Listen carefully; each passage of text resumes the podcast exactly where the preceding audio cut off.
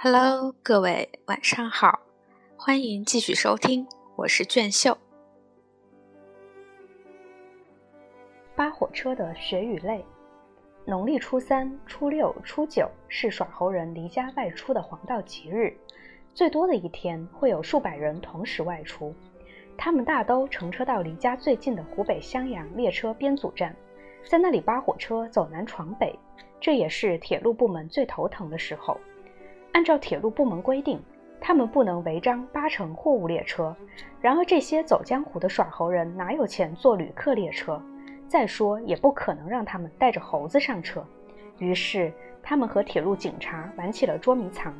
一般都是等到天黑以后，再陆续扒上各自的列车，奔向东西南北。襄阳编组站是一个南到广州、西去成都、北上满洲里的大型铁路货运编组站。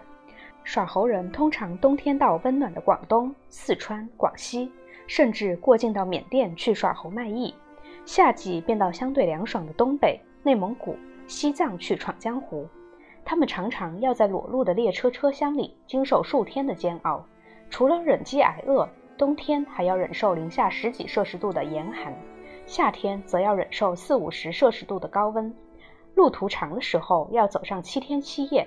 短的也要三天三夜，坐在车厢里，渴了就喝自来水，饿了就啃一个家里带来的馒头。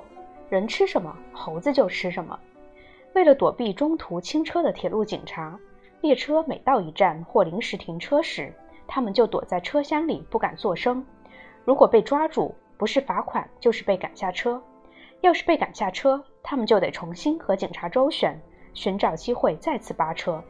有时候。一直周旋到下半夜，才有机会再次扒上火车。有的耍猴人为此被飞驰的列车压死，付出了生命的代价；有些人则因为跳车躲避警察而摔断了胳膊腿，留下终身残疾。这些耍猴人是怎样扒火车的？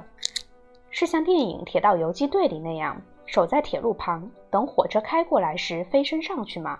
猴子又是怎么扒上火车的？张云瑶给我讲几个真实的故事。还把故事里的人叫到了我的面前。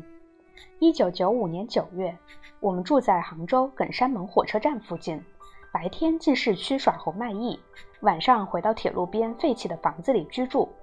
九月二十日一早，我们和往常一样越过铁路，准备去市区耍猴。二十八岁的张俊行走在最后，我们都在铁路另一边等他。没想到张俊急行着追赶我们，过铁路时没注意。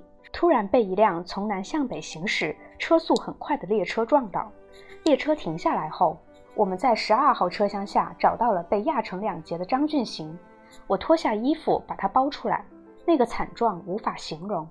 出事之后，我们找到当地的南阳老乡李某，李某当时在杭州市政府担任领导职务，他委托秘书来协调，最终的处理结果是事故责任都归死者，铁路部门没有任何责任。只从道义上给八百元安葬费。当时西湖区古荡镇的镇长沈国胜个人捐助了四千元，周边的群众看到我们的惨状，也纷纷帮忙，捐了七千多元善款，并给了一些衣物和食品。有个城管还捐助了两百元。我们把张俊行火化后带回家，一行人跪在张俊行的父亲面前发誓，会给老人当儿子，照顾好老人的生活。我们把这次耍猴赚来的钱全部给了老人家。出了这样的意外，张俊行那善良的老父亲竟然没有说过一句埋怨的话。一九九九年，张鑫在江苏无锡耍猴卖艺时被收容站收容，并被遣送回家。列车经过苏州火车站时，他从即将进站的列车上跳车逃跑。由于心情紧张，时机把握不准，他正好跳在铁路旁的一个信号机上。一条小腿一下子被信号机前突出的铁帽檐削掉了，当时就昏死在铁路边，最后被铁路工人发现并送到了医院。那一年他才二十六岁。之后有一段时间，他以收购废品为生。二零一二年，拖着假肢的张鑫还在继续着耍猴卖艺、行走江湖的生活。二零零零年七月，四十五岁的季太勤一行人从北京扒车前往哈尔滨。列车行驶到沈阳苏家屯编组站时，突然紧急刹车。巨大的惯性让季太勤在车厢里受到猛烈的挤压，一条腿被挤断了。车厢里的三只猴子也当场被挤死。听到他的喊叫声，铁路工人跑过来，用吊车才把他救出来。铁路部门虽然担负了他的医疗费用，但他落下的终身残疾是无法弥补的。不少耍猴人都有过这样的危险经历。二零零四年，铁路部门出台了严厉的治安措施。并有权拘留这些扒车的耍猴人，这种冒着生命危险的扒车行为才消失了。看着腿上夹着钢板的季太勤，看着拄着拐杖的张鑫，我不知道该说些什么。他们本想通过耍猴这门简单的手艺摆脱贫穷，却付出了身体残疾的代价，不得不又回到贫穷里，而且生活更加艰难。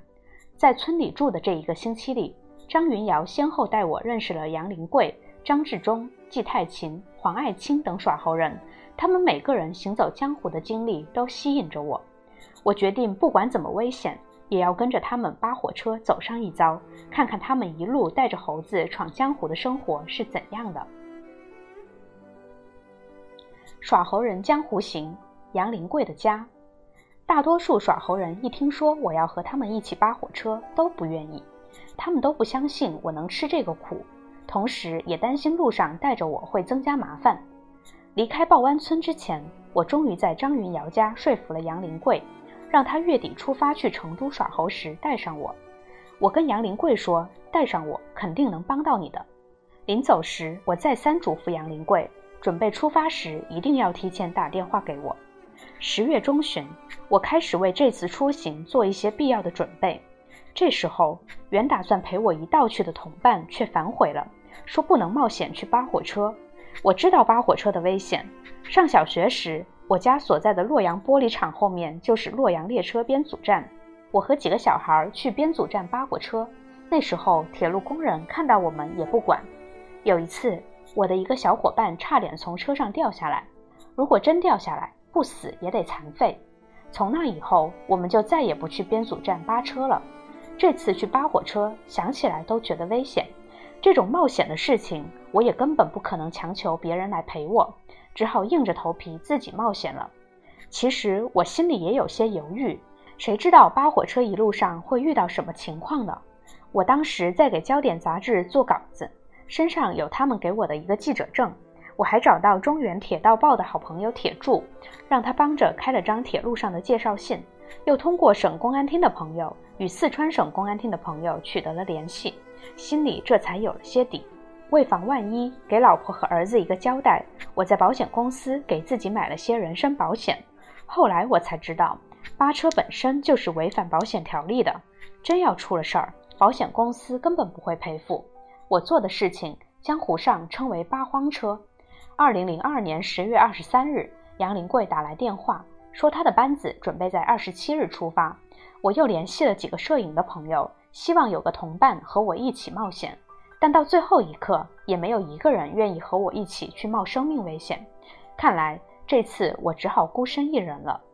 二十六日，我从洛阳坐火车到达南阳，再换乘汽车，一路上怀着忐忑不安的心情赶到报湾村和杨林贵见面。我还是住在张云瑶家里。那天天色阴沉，虽然是十月份，天气却异常寒冷，还飘着小雪。杨林贵决定推迟几天出发，看看天气再走。他说：“要是在火车上遇到这样的天气，雨雪交加，会把人冻坏的。”二十九日，有人来跟杨林贵商量，要转让给他两亩地。当时杨林贵家只有五亩地，想多种地，多收粮食，就要租种别人的土地。价格商量好后，杨林贵开着家里的拖拉机，把这两亩地耕完之后，种上了小麦。我是第一次到杨林贵家，他家有个方形的院子，对着村里道路的外墙贴着瓷砖，用村里人的话说，门脸看着很是光鲜。进门后，左手是厨房，右手是拴着三只猴子的房间。堂屋里正对着门的墙上是一个三扇屏的大镜子，上面是毛主席的大幅画像。毛泽东在中国农民眼里一直都是被神话、被爱戴的人物。领袖的形象和地位很难在他们这代人的心里根除或者弱化。屋里除了一台电视机和一台冰箱外，几乎没有值钱的东西。